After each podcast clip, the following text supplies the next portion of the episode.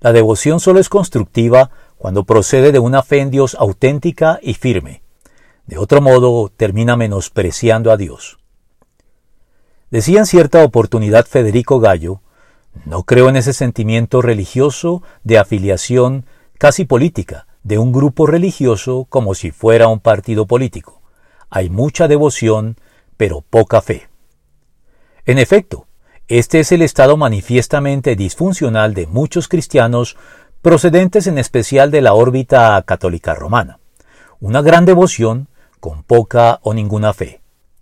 Esta anomalía sucede cuando profesamos el cristianismo solo porque es parte de nuestra cultura, es decir, porque es la religión de nuestra familia, de nuestra nación o de nuestros antepasados, y no porque lo suscribamos en conciencia a raíz de una auténtica experiencia individual de conversión a Dios cuando se nos revela en la persona de Cristo de conformidad con la verdad.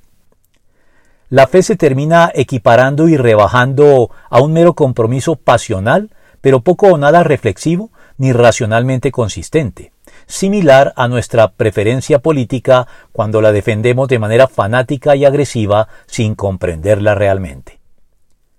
Por eso es que la fe y la devoción no pueden igualarse, pues aunque están relacionadas, la fe es siempre más importante que la devoción, de donde toda devoción que no provenga de una fe bien afianzada en los hechos divinos que podemos observar y considerar, tanto en la naturaleza como en la historia humana, evaluados con honestidad, sin prejuicios ni prevenciones de ningún tipo, no es más que tratar a Dios con una imperdonable ligereza, dándole la razón a Job.